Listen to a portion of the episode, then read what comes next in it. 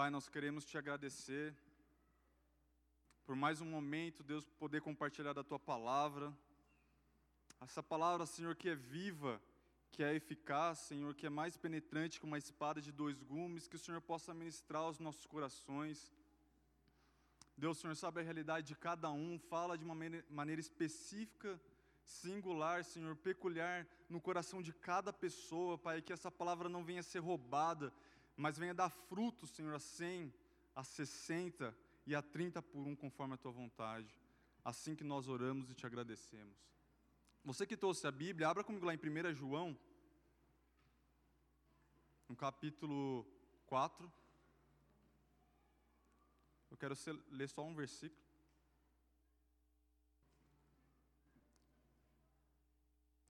Primeira João 4, 19 diz assim: Nós amamos porque Ele nos amou primeiro. Eu vou ler de novo, tá? Começou um versículo, diz assim: Nós amamos porque Ele nos amou primeiro.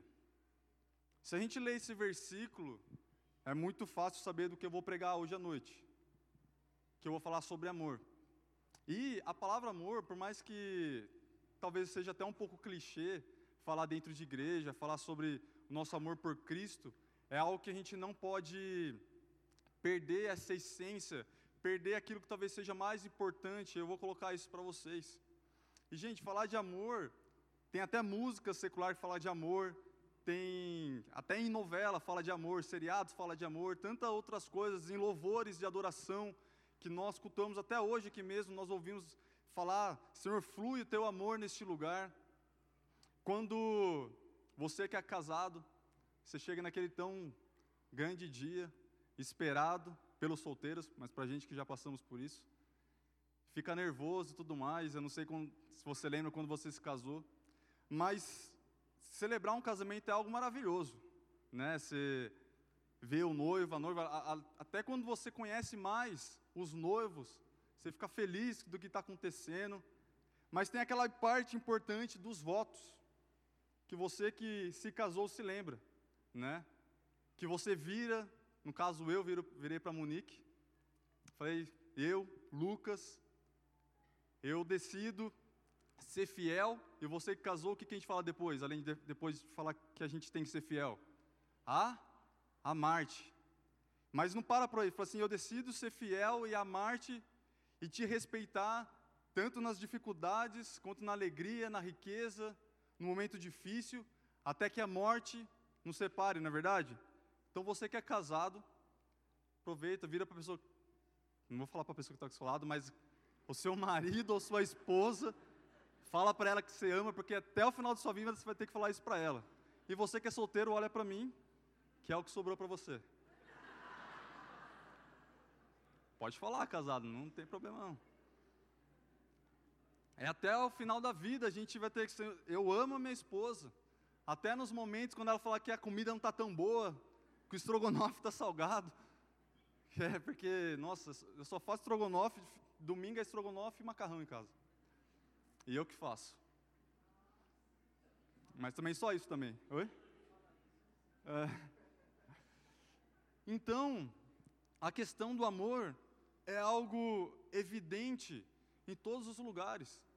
E por mais que eu vou falar do amor de Deus para conosco e do amor nosso para com Deus, tem algo que a gente não pode esquecer, que não é o meu tema, mas eu quero aproveitar e falar, que é o amor que precisa existir entre nós.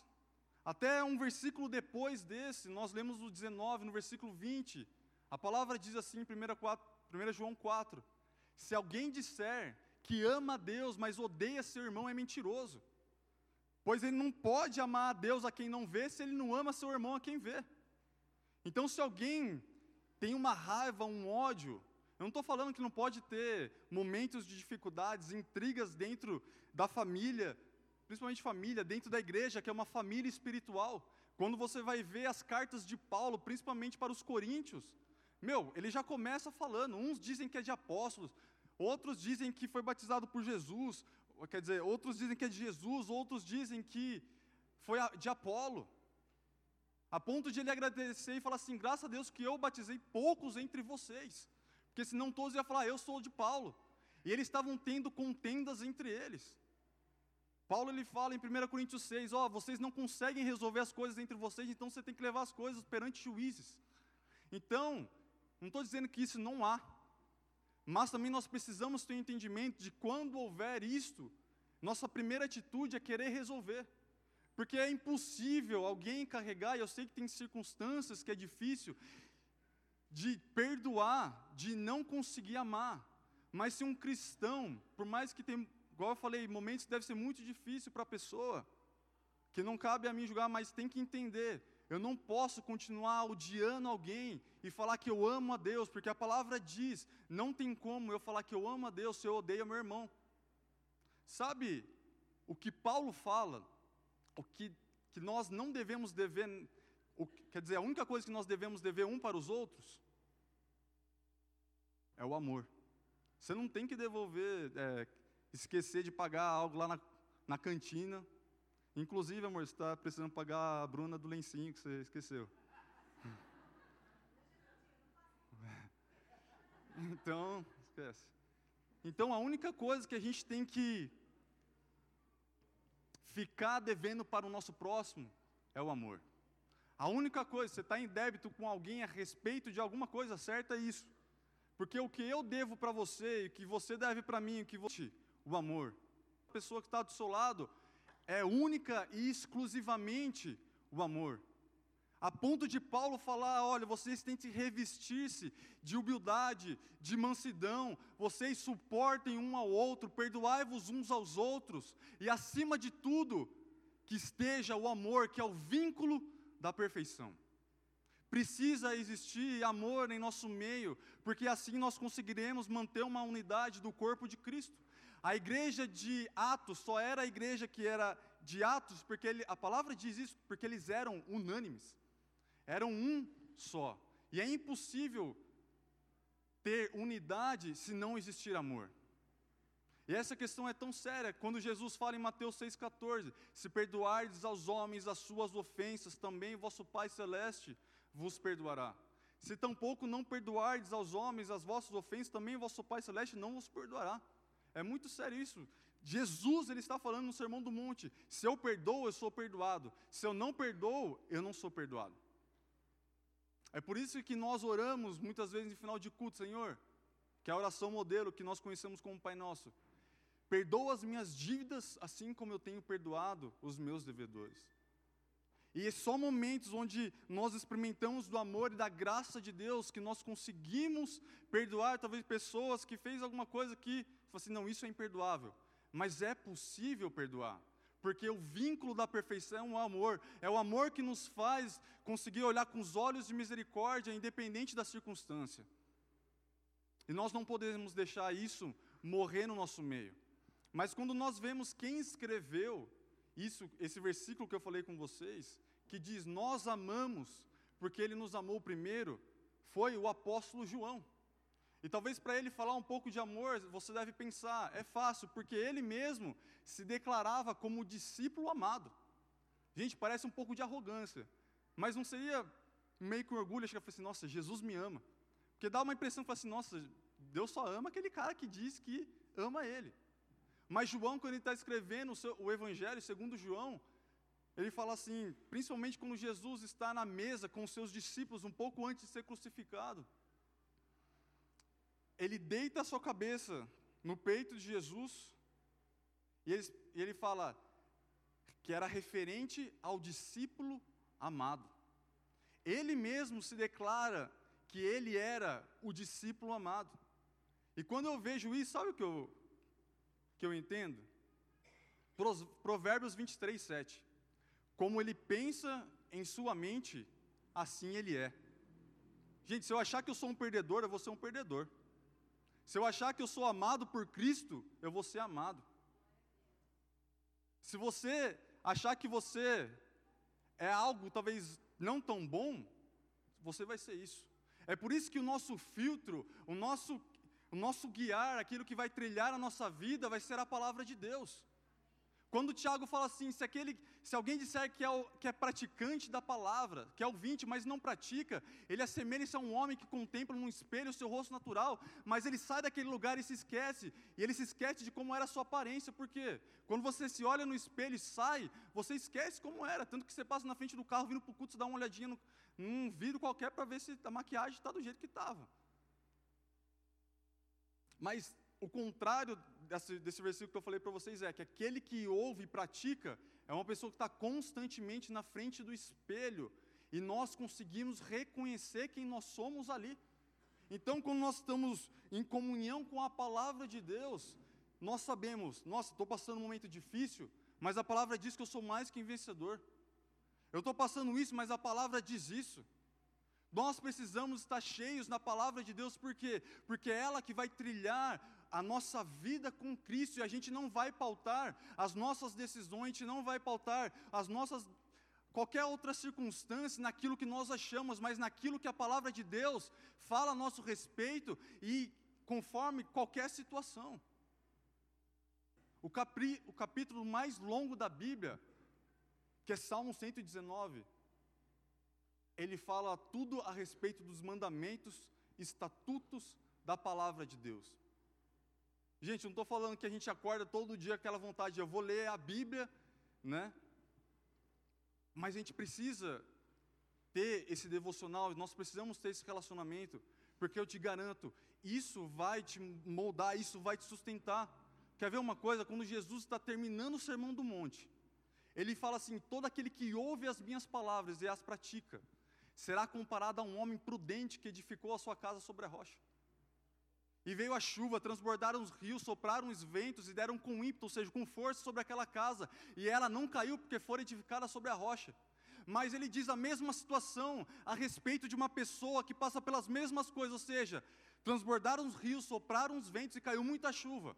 No versículo seguinte, que é referente a uma, uma, pessoa que ouve a palavra e não pratica, e Jesus diz que essa pessoa edificou a sua casa sobre a areia e passou por essas circunstâncias, mas ela não aguentou e ele diz algo muito terrível que a gente tem que parar e pensar.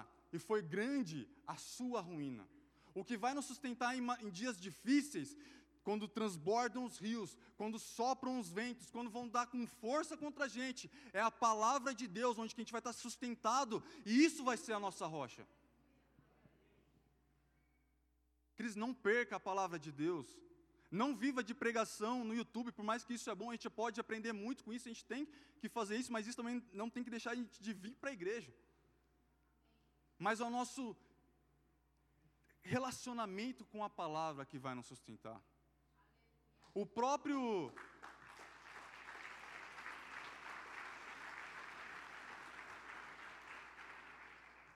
Estou colocando aqui embaixo, que às vezes dou uns tapão nessa prancha, com medo de cair. O próprio Davi, que escreveu o Salmo 119, que nós vemos as atitudes deles, que falam, nossa, isso é um escândalo, se fosse no meio da igreja. Ele fala, eu escondo no, no meu coração a tua palavra para não pecar contra ti. O que nos sustenta contra a força do pecado. E Isaías 59 fala que as iniquidades entre nós faz separação entre nós e ele. Mas nós escondendo isso no nosso coração é o que vai nos fazer evitar de pecar contra Deus. Porque a gente não tem que achar que a gente vai vir no domingo, vir, vir como se fosse um galão d'água, encher tudo aquilo lá só no domingo para sustentar até domingo que vem. Mas nem que seja uma garrafa de 600 ml que acaba no domingo, mas no dia seguinte eu vou encher de novo. E na terça, na segunda vai acabar, mas na terça eu vou encher de novo. Porque a gente tem que fazer isso. Quando Jeremias ele está profetizando, ele fala assim: vocês cometeram dois males contra mim esqueceram do manancial de águas vivas e cavaram para si cisternas que não retêm água. Sabe o que é isso? A gente procurar fonte em outro lugar onde não existe. E a gente cavar um poço onde que não vai ter água ali para nos sustentar. Porque a única fonte que nós temos é quando Jesus, no meio de uma festa, ele vira aquele que tem sede, vem a mim e beba, e do seu interior fluirão rios de águas vivas. A nossa fonte sempre será Cristo. A gente nunca pode deixar de buscar a única fonte que é a verdade. Cris, não, não ia falar sobre isso, mas não perca isso de vista.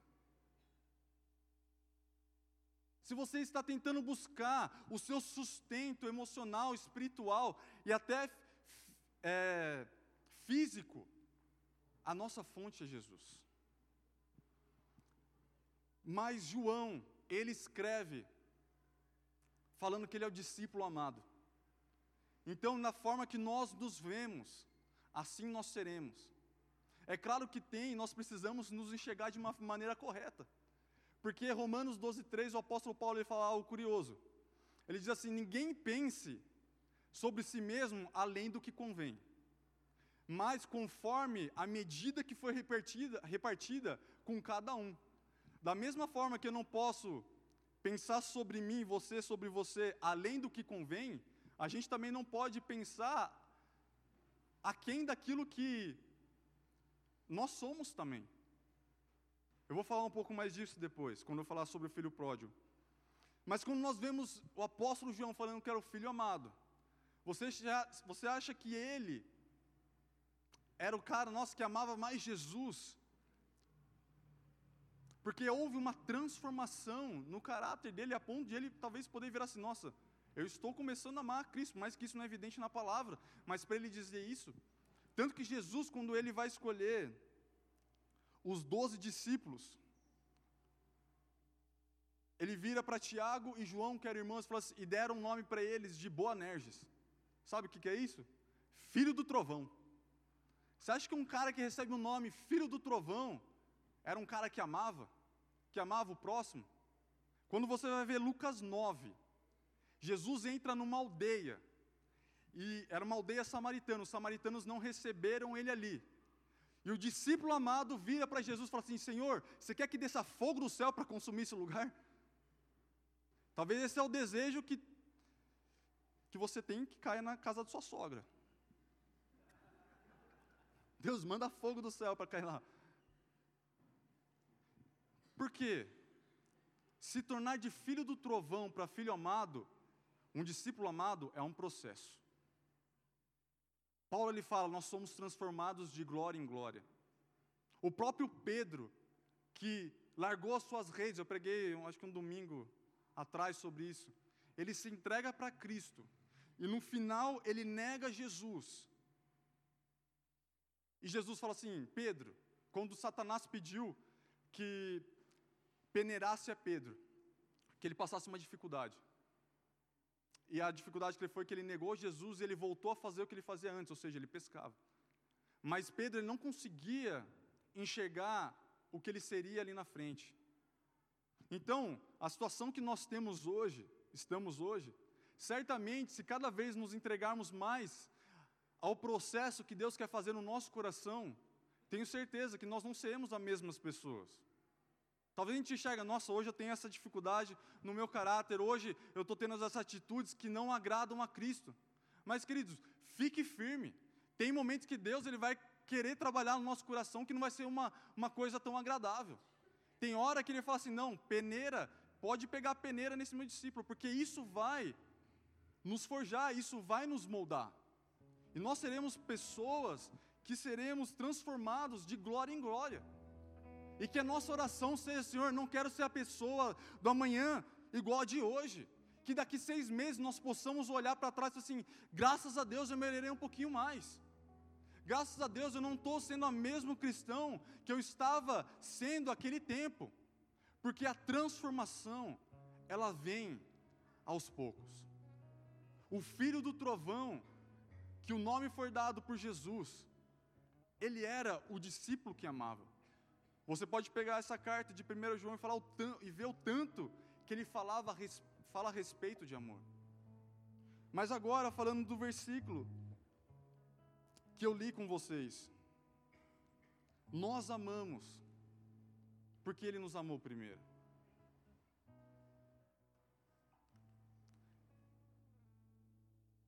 Deixa eu te falar algo, não tem nada que a gente vai fazer que vai surpreender a Deus. Eu vejo essas músicas que estão tocando, que nem está falando do Morada, é tudo sobre você. Gente, são músicas, nossa, que, que é muito da hora.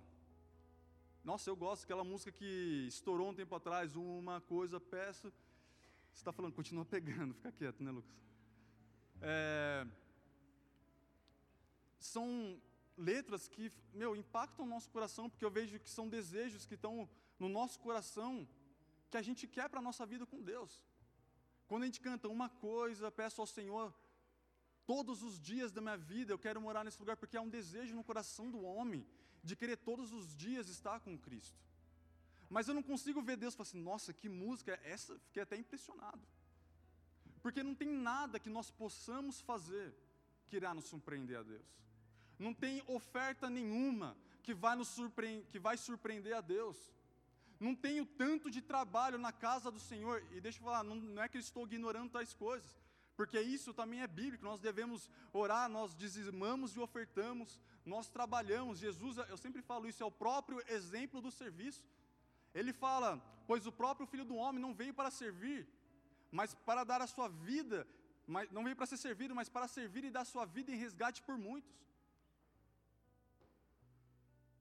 Mas não tem nada que possamos fazer que vai fazer Deus nos amar mais.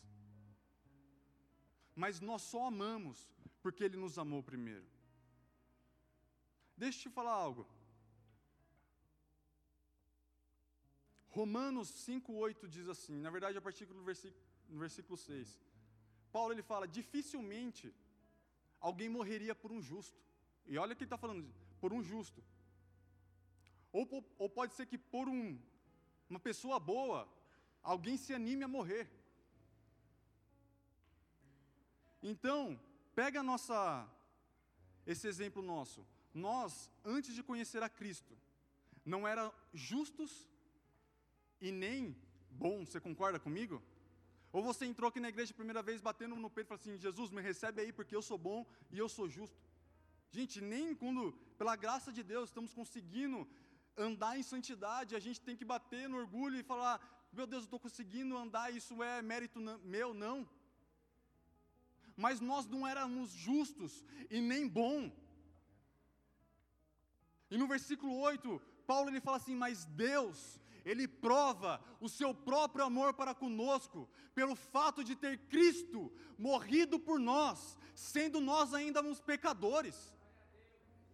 Deus ele não manifestou o amor dele quando a gente chegou, começou a andar em santidade, ou quando a gente começou a entregar o nosso dízimo, a nossa oferta, quando a gente se acertou com o nosso irmão do nosso lado. Mas a palavra de Deus diz que ele nos amou quando nós ainda éramos pecadores. Não tem nada que nós venhamos fazer que vai fazer os olhos de Deus virar para nós e falar assim: eu amo mais Ele. É claro que uma coisa é nós queremos agradar a Deus, que é diferente, porque com as nossas atitudes nós agradamos a Deus, e Deus espera que tenhamos atitudes no padrão conforme a Bíblia. Abra comigo lá em Lucas 15.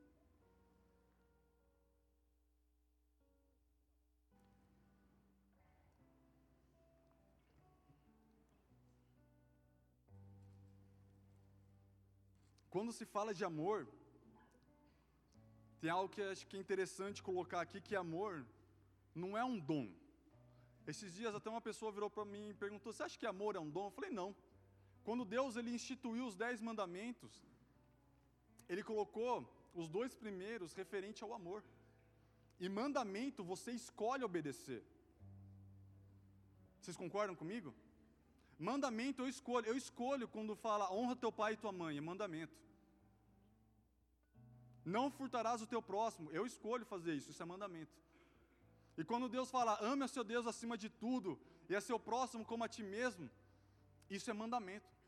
E não poderia ser dom, porque dom, nem todo mundo tem o mesmo dom. Você pega em 1 Coríntios 12, quando Paulo está falando a respeito de os dons espirituais que são repartidos conforme o Espírito lhe apraz. Então um recebe um dom, o outro recebe outro dom.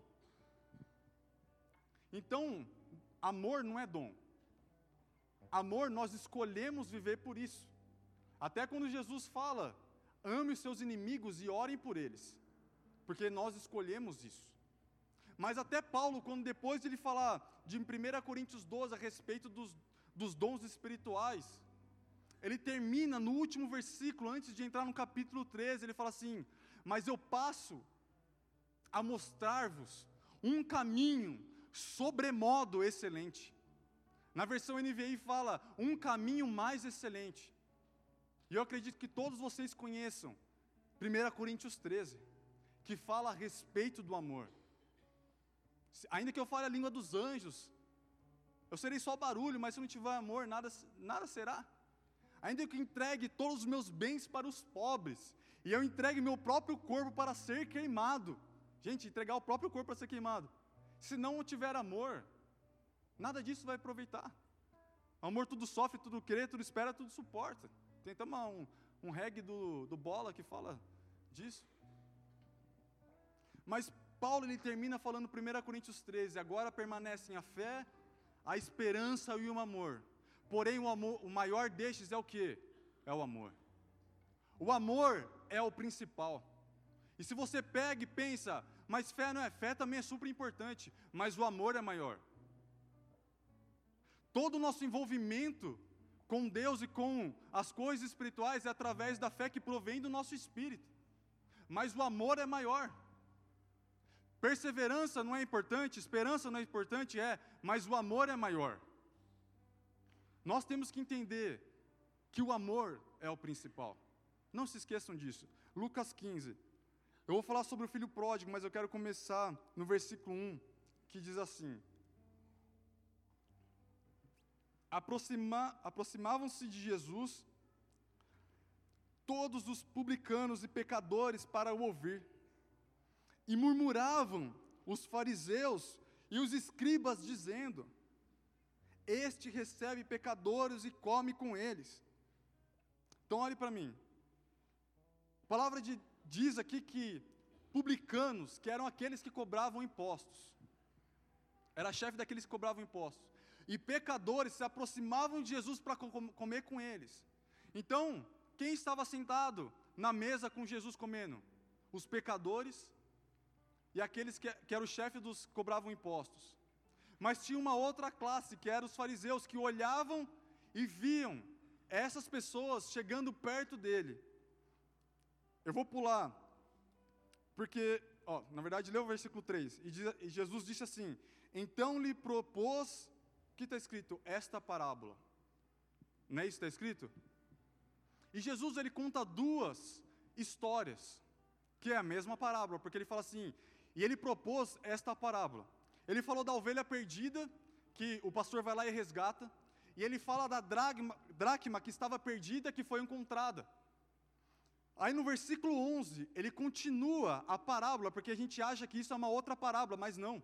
É uma parábola só. Jesus ele falou assim, ele propôs esta parábola, ele contou a respeito da ovelha perdida, da dracma que estava perdida, e no versículo 11 que ele fala, continuou. Ele não propôs outra parábola. Ele continuou. E eu não quero ler para não ser extenso, que é grande, você pode ler na sua casa depois. Tinha um pai com dois irmãos. E um deles chega fala, pai, eu quero a minha herança. Mas algo que a gente tem que se atentar. E eu quero ler com vocês para não ficar dúvida no ar. Versículo 2 diz assim: O mais moço deles disse ao pai: Pai, dá-me a parte dos bens que me cabe. E o que, que diz? E ele lhes repartiu os haveres. Então o pai não repartiu e deu só a herança para o mais moço, que saiu para fazer tudo que era errado. Mas ele deu e repartiu para aquele que ficou na casa e para aquele que saiu e que a história continua falando. Então os dois receberam a herança, vocês concordam comigo? E repartiu entre eles os haveres, ou seja, a herança. Então os dois receberam. E o mais moço sai, faz tudo que era errado. Em algum momento ele fala assim: Meu Deus, ele chega numa situação difícil, que ele fala assim: Se eu tivesse somente na casa do meu pai, lá eu ia ser tratado muito bem. Mas eu não sou digno de voltar para lá. Mas em, em algum momento ele se cai em si, ele volta, e quando ele retorna, a palavra de Deus diz que o pai estava esperando com os braços abertos, o beijou, o beijou e o recebeu matando o novilho cevado, não era um, um entre os novilhos. Gente, minha, a Monique, ela tem família por parte dela mesma em Salesópolis. E eu lembro uma vez, tem um pessoal, eles moram bem em sítio. E a gente foi comer direto o porco que foi matado no dia. Não é que a gente chega no açougue e pega, por favor, meio quilo de pernil, ou de bisteca de porco. Era aquilo na, na hora. Era o, eu não lembro, você lembra se o porco estava na mesa? Mas se eles tinham matado no dia. A banha era usada para cozinhar, talvez alguns devem usar também. Imagina então a situação, era algo que era morto ali na hora e eles iam celebrar a volta do filho mais novo que pensava: eu não sou digno de voltar para a casa do meu pai. E quando estava acontecendo a festa, o mais velho, quando ele estava voltando de um lugar, ele começa a ver um barulho e vira para uma das pessoas e fala assim: O que está acontecendo lá? E essa pessoa vira para o mais velho e fala: O seu irmão mais novo, que estava longe, voltou e eles mataram um novilho cevado. E eles estão celebrando a volta do seu irmão. Querido, sabe o que é isso? A gente volta lá para o começo da parábola. Jesus recebendo os pecadores e os publicanos, aquele que aos olhos dos fariseus era um errado, ou seja, o irmão mais novo. E do outro lado, o, o homem, o, quer dizer, o irmão mais velho, que recebeu parte da sua herança também, porque foi repartida, a Bíblia diz. Olhava para o irmão mais novo e falava assim: Meu Deus, mas ele fez tudo errado, como que ele pode estar com meu pai? Sabe quem que é o irmão mais velho? Os fariseus que estavam olhando. Jesus ele pegou toda aquela situação dos fariseus e os publicanos se chegando para comer para eles e vendo os fariseus julgando e apontando, e em vez de fazer uma pregação fariseus, como ele diz lá em Mateus 23, ai de vocês escribas e fariseus hipócritas. Ele quis talvez ser um pouco mais ilustrativo contando uma história de um irmão mais novo que pecou, que errou, que talvez eram os publicanos e os pecadores, mas que se achegavam novamente para sentar-se à mesa com Jesus. Mas tinha o irmão mais velho, que é uma figura dos fariseus, que achava que tinha que fazer tudo certo para estar à mesa com ele. Deixa eu te falar, tem duas coisas em momentos, a culpa pode nos afastar de Cristo. É o pensamento do mais novo: eu não sou digno de voltar para a casa do meu pai. Mas tem momentos que talvez um mérito, onde fala: meu Deus, eu estou aqui na igreja, estou fazendo tudo certo, mas eu não estou desfrutando do que meu pai tem. E quando a gente vê o, pe o pecador, que simboliza o irmão mais novo, recebendo, ele não consegue entender que também recebeu a herança igual a ele. Queridos, tudo que nós temos, Deus já nos deu. Efésios 1 diz que Deus nos abençoou com todas as sortes de bênçãos espirituais nas regiões celestes. A verdade é que Deus ele quer fazer amadurecer o meu e o, o meu, né, e o seu, o meu e o seu coração, para que possamos estar aptos para receber aquilo que Ele já tem preparado para nós. Eu olho eu antes de casar. Deus fez a gente passar por um processo talvez de dois anos que se eu casasse naquele momento, nem, nem saberia como, onde estaríamos hoje. Porque Deus ele vai trabalhando, ele vai nos preparando, ele vai fazendo o odre sendo um odre novo, para quando ele derramar o vinho novo, não se perca a bênção e a pessoa, porque o odre é uma referência a nós. Mas a gente não pode achar que é um mérito, agora eu estou aqui na casa do Senhor, eu vou receber, eu estou fazendo tudo certo. É claro que nós temos que praticar, mas que isso não seja uma consciência de mérito, mérito, ou seja, de que estamos fazendo as coisas certas e por isso eu vou receber. Porque sempre será pela graça de Deus, porque pela graça de Deus sois salvos mediante a fé, e isso não vem de vós, é dom de Deus, para que ninguém se glorie, Paulo fala aos Efésios. Porque imagina você chegar no céu e falar assim: o anjo de receber, por que, que você foi salvo? Porque eu fui todos os domingos no culto, e nós devemos estar aqui também, amém?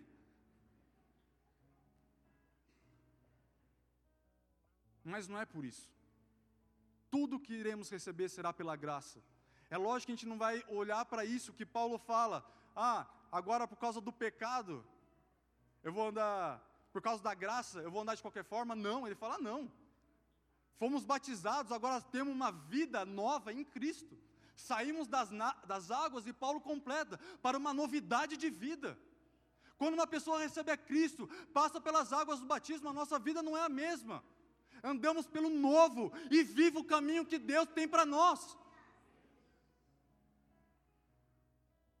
Eu gosto muito dessa história, já falei. Lucas 18, um publicano que vocês já sabem que é, e um fariseu sobem ao templo para orar. A palavra de Deus diz que o fariseu, ele orava de si para si mesmo. Ele falava: Senhor, obrigado, porque eu, eu oro todos os dias, eu jejuo duas vezes por semana. Quem da gente jejua duas vezes por semana? Eu dou os meus dízimos.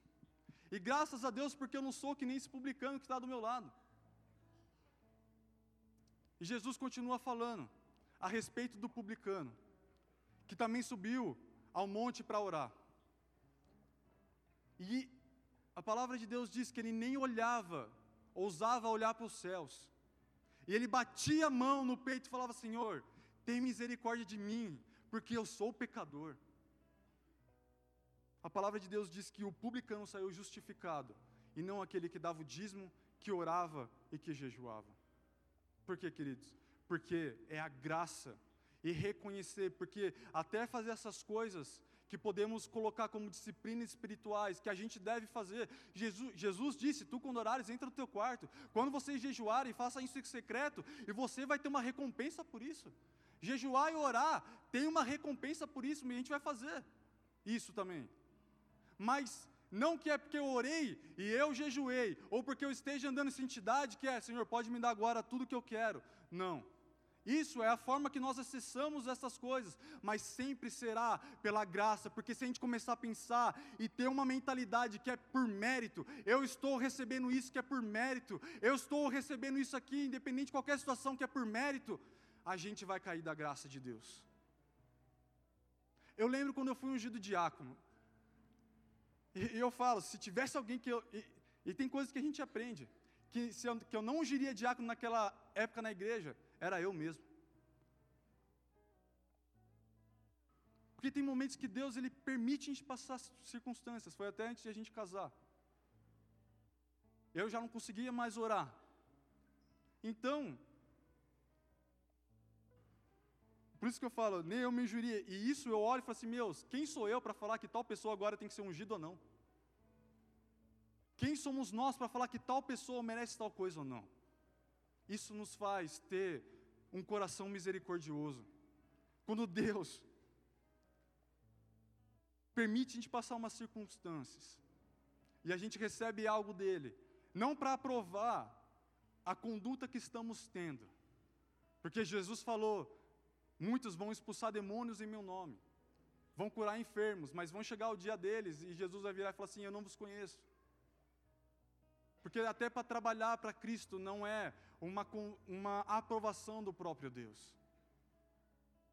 Mas que a gente possa ter essa consciência de que tudo que eu recebo, irmão, você está bem com Deus, continue bem, mas saiba que o que você recebeu não é por qualquer mérito seu.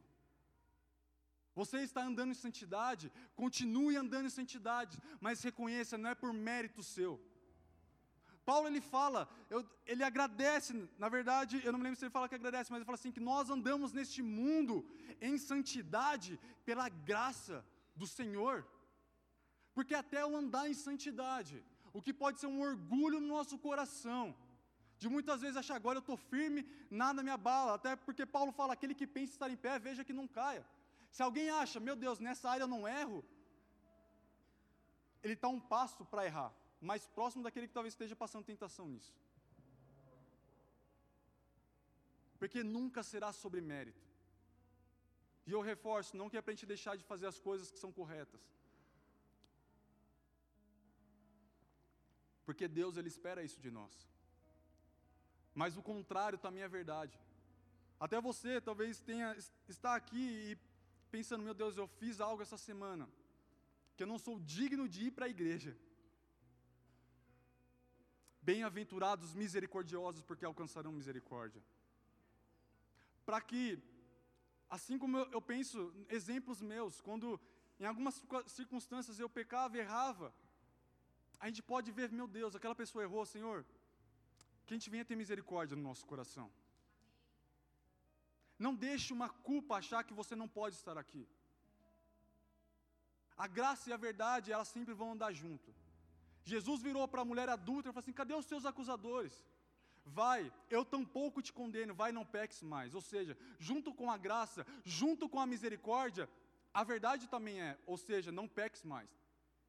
Mas não deixe uma condenação te paralisar. Romanos 8:1 fala: "Não há condenação para aqueles que estão em Cristo Jesus". Não ache que por algum erro que você tenha cometido, você é, não é mais digno de servir ou estar com Cristo. Não deixe uma culpa te paralisar. Porque tem hora que pode ser a culpa, igual o irmão mais novo, que nos paralisa. Ou pode ser um mérito de achar, meu Deus, como pode? Eu tenho estado tão presente na casa do Senhor, tenho feito tantas coisas e não tenho recebido. Primeiro que é mentira, porque Deus ele já deu a herança que a gente possa ter esse entendimento, que Deus ele quer nos dar as coisas, mas que a gente venha ter essa ciência de não achar que é por mérito. Mas quando nós estamos falando a respeito do amor, ou seja, que Deus, independente de qualquer coisa, que Ele prova o nosso amor para conosco, independente se a gente está, estamos fazendo a coisa certa ou não. O João diz: Nós amamos porque Ele nos amou primeiro. E por mais que é algo tão clichê, a gente precisa, eventualmente, sondar os nossos corações e falar: Senhor, como está o nosso amor para contigo? Porque o amor é o mais importante. Abra comigo lá em Apocalipse 2.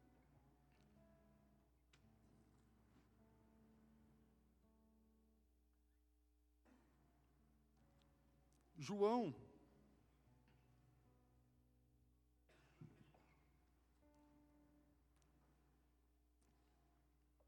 Na verdade, tem sete cartas às igrejas, onde Jesus quis endereçar a elas. E Apocalipse 2, que é a carta à igreja de Éfeso, é escrito algo muito interessante. Diz assim, versículo 1: Ao anjo da igreja em Éfeso escreve: Estas coisas diz aquele que conserva na mão direita sete estrelas e que anda no meio dos sete candeeiros de ouro. Conheço as tuas obras tanto o teu labor como a tua perseverança, e que não pode suportar homens maus, e que puseste à prova que, os que a si mesmos se declaram apóstolos e não são, e os achastes mentirosos, e tens perseverança, e suportastes provas por causa do meu nome, e não te deixaste esmorecer. Versículo 4, eu quero parar aí. Tenho, porém, contra ti que abandonaste o teu primeiro amor. Pensa nessa igreja. Jesus vira e fala assim: Eu conheço as tuas obras. Não era uma igreja que faltava na escala quando sabia que estava na escala. Ele continua falando: tanto o teu labor como a tua perseverança. Ou seja, Jesus reconhecia o trabalho e a perseverança daquela igreja. Ele continua falando, e que não pôde suportar homens maus, ou seja, eles não deixavam alguma coisa ruim estar no meio deles, que poderia ser um fermento, pudesse levedar, levedar algo ruim entre eles. E que, se, e que puseste à prova os que mesmo se declaram apóstolos e não são. Pessoas que talvez chegavam naquela igreja falando que era algo em Cristo, mas não eram. Essa igreja resistia essas pessoas. Então pensa numa igreja que não tinha problema nenhum com questão de trabalho. Que no meio dela não tinha homens maus. Que se alguém chegava no meio dela e falava que era tal coisa, e eles não eram, eles resistiam a essa pessoa. E, e Jesus fala: e tens perseverança, e suportastes provas por causa do meu nome. Era uma igreja que, se viesse um momento difícil, que se a dificuldade viesse, eles suportariam, porque eles eles suportariam tais coisas por causa do nome de Jesus. Mas ele fala algo que é muito conhecido no nosso meio. E ele vira e fala assim: Eu tenho contra ti que abandonaste o teu primeiro amor. Gente, muitas vezes a gente pode estar na igreja e esquecer do que é mais importante. Se Deus ele nos ama, igual eu falei da história do, do filho pródigo, independente de qualquer coisa. A verdade é que a gente pode andar muitas vezes no automático. Então não é porque uma igreja está funcionando e tem que estar, que talvez ela esteja boa. Eu vi uma frase de um pastor falando algo que é muito forte e que tem que fazer a gente pensar que as igrejas hoje elas estão cheias de pessoas vazias. Isso tem que fazer a gente pensar e parar, meu Deus, como está o nosso amor para com Deus? Porque o nosso amor para com Deus sempre vai ser o, o, combustível que vai nos fazer querer ter uma vida cristã verdadeira. E não aquele que fala, olha, você não é nem frio, nem, nem quente, mas você é morno, e essas pessoas estão a ponto de vomitar na minha boca. Sendo Jesus, ele fala, aquele que guarda os meus mandamentos, esse é o que me ama. Hoje é um dia que nós temos para falar assim, meu, como que está o nosso amor para com Cristo? Porque todo o nosso relacionamento com Deus será porque nós amamos. Será porque tudo que eu fizer será porque eu faço, não por causa que eu vou receber alguma coisa, por mais que tenha princípios bíblicos a respeito, mas é porque eu amo Ele, independente de qualquer coisa. Pode vir um momento difícil, pode vir a bênção, ou pode não vir, eu vou amar Ele.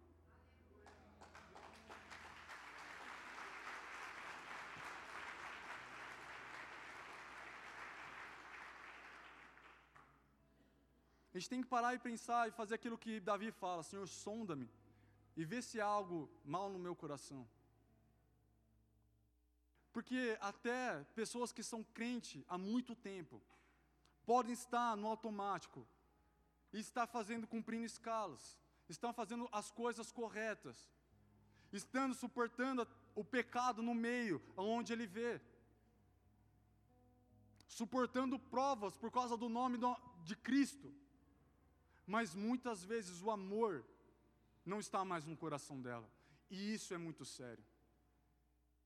Porque o que Deus espera de nós, ame ao teu Deus de todo o teu coração, ame ao teu Deus de todo o teu coração, sempre será isso, por mais que é algo, ah, na igreja é amor, mas eu tenho que amar o meu Deus de todo o meu coração sempre será. Deus, eu quero colocar o Senhor em primeiro lugar, independente de qualquer coisa, eu quero cultivar e eu quero guardar o meu amor. Se eu estou andando correto ou se eu pequei, se eu tropecei, eu vou cultivar o meu amor para com Deus, porque eu não quero me esfriar. Nunca perca o seu amor para com Deus. Não deixe isso sair do seu coração. Amém? Feche seus olhos.